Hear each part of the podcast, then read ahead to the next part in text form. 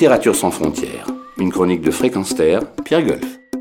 Patrick Buisson, politologue, ancien conseiller de Nicolas Sarkozy et collaborateur de l'ancien média de droite extrême Minute, après son essai Fin d'un monde paru en 2021, dans lequel il clamait à tire-larigot que tout était mieux avant mai 68, ce pamphlétiste conservateur vient de sortir Décadence, D-A-N-S-E, chez Albin Michel soit un ouvrage qui évoque principalement la révolution sexuelle des années 70 et la nouvelle religion, selon lui, l'hédonisme, avec son lot de culte de l'ego, de comportement à la Gainsbourg, celui qui inventa le terme décadence, ou, écrit-il, Ménie Grégoire, qui sévissait sur les ondes de Radio Luxembourg, s'obstinait à vouloir faire des ménagères des machines à produire des orgasmes en rafale.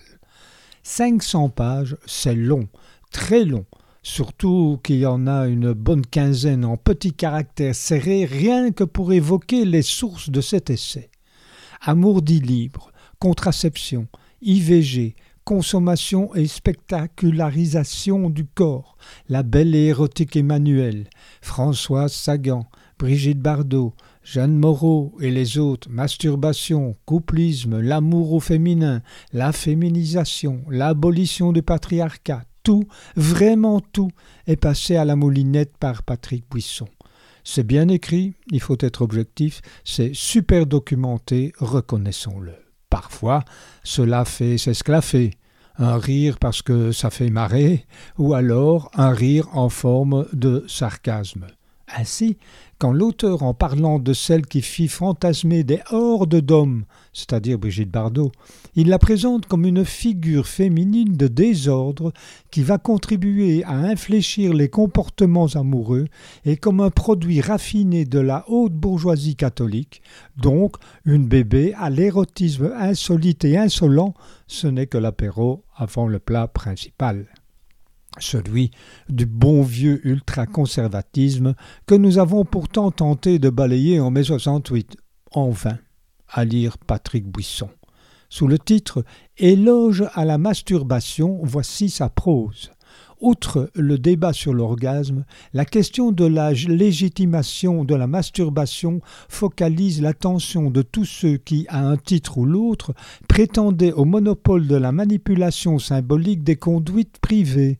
La répression de l'auto-érotisme, comme celle de la jouissance féminine, appartenait à cet ancien monde qui avait pour fondement la maîtrise de soi, la retenue et la dignité. Fin de citation.